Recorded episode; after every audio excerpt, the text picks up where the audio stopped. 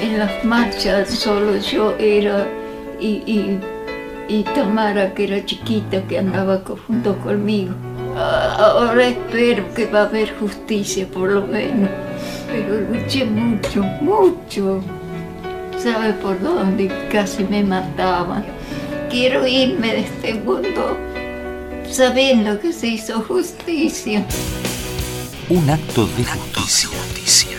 El tribunal resuelve condenar a Miguel Ángel Espósito de las demás condiciones personales sobrantes en autos por considerarlo autor penalmente responsable del delito de privación ilegítima de la libertad cometida por funcionario público, agravada por tratarse la víctima de una persona a la que se le debe un respeto particular, a la pena de tres años de prisión cuyo cumplimiento se deja en suspenso, inhabilitación especial por el doble de tiempo de la condena y costas. Fue el único acusado posible en un caso imposible de calificar. El ex comisario Espósito fue condenado por la detención ilegal de un chico de 17 años ocurrida el 19 de abril de 1991. Aquel adolescente era Walter Bulacio, quien quería ingresar por primera vez en su vida a un recital de rock, pero terminó en un calabozo de la Policía Federal. La condena llegó 22 años, 6 meses, 2 semanas y 6 días después de ocurrido el hecho que veníamos diciendo que iba a suceder. El máximo de la pena posible eran seis años. El tribunal optó por la mitad, tres años en suspenso, con lo cual tampoco tenemos posibilidad nosotros de recurrir en casación. María del Carmen Verdú, abogada querellante en representación de la familia Bolacio. De todas formas, ya sabíamos al inicio de este juicio que estas eran las posibilidades concretas. Lo que nos interesa desde Correpi, desde la familia Bulacio, es señalar que Walter es solamente uno, emblemático, pero solamente uno de los 4.000 pibes asesinados en democracia por el aparato represivo estatal. Este es el máximo de respuesta que puede dar el propio Estado a partir de la enorme movilización que ha rodeado este caso y sin embargo son apenas y tres años de prisión. Tres años de prisión para un comisario que lo dijo todo en sus últimas palabras, cuando agradeció a los jueces haberlo cuidado y protegido durante el proceso. Me conformo con tres años, pero a él no lo van a devolver. Tamara, hermana menor de Walter Bulacio, a quien nunca conoció, pero por quien siempre reclamó justicia. Y habíamos eh, pedido la pena máxima, son seis años. La expectativa era la pena máxima como tendría que haber sido y tendría que haber sido condenado por la muerte de él, no por eh, la privación ilegal de la libertad. Pero bueno, le dieron tres y la verdad que haya sido lo que haya sido, me conformo, pero ya le digo, no me lo van a devolver. Pero se hizo algo. Impotencia sí, seguro, pero por lo menos algo se hizo. Jamás pensé que iba a llegar esto, porque la verdad que la justicia lamentablemente es lenta, matan un pibe por día y, y es una mierda. La muerte de Walter Bulacio se convirtió en un emblema sobre de qué se trata la búsqueda de justicia.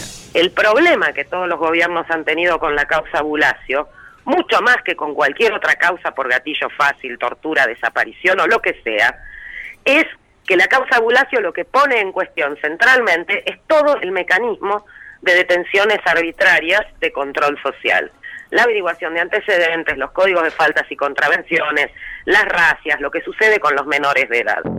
María del Carmen Verdú es también dirigente de la Coordinadora contra la Represión Policial e Institucional. Y vos fijate que ese fue el eje central de la sentencia de la Corte Interamericana de Derechos Humanos del 18 de septiembre de 2003, que condenó al Estado argentino a derogar todas esas prácticas normadas y a eliminar de su actividad cotidiana las prácticas no normadas, como las racias. ¿Vos te enteraste que en algún lado se derogara la averiguación de antecedentes? No. Entonces, 10 años de sistemático incumplimiento de esa sentencia demuestra que absolutamente todos los gobiernos, porque en este punto tienen un interés común más allá de, sus características individuales, ninguno está dispuesto a arrebatar a sus policías una herramienta que no la necesita la policía para sí, sino que la necesitan los gobiernos para ejercer el control social. Porque si fuera simplemente un problema policial ya estaría resuelto. resuelto.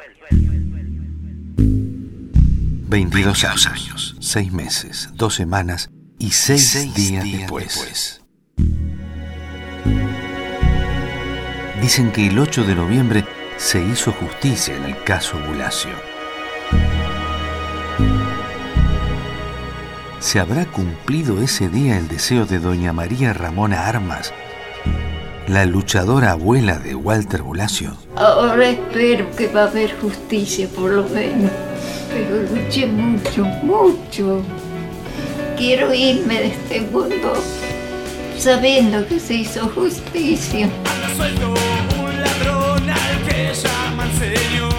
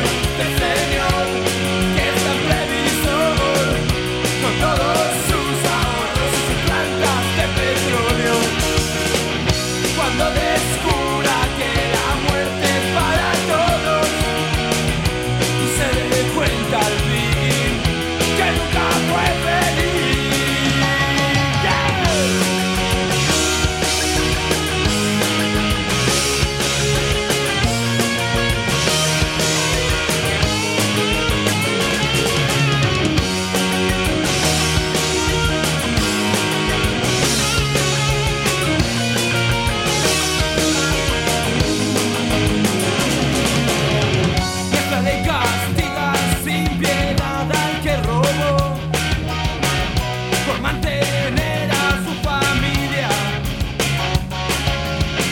Pero indulta a aquellos que robaron la ilusión. Y a esto le llaman justicia. Oye, justicia para quién.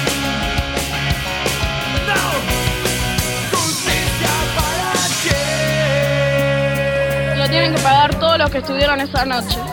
Todos lo tienen que pagar. Walter va a estar presente siempre. Sea justicia, no, vaya a la cárcel o no, siempre va a estar presente junto con los demás pibes que fallecieron. Siempre van a estar.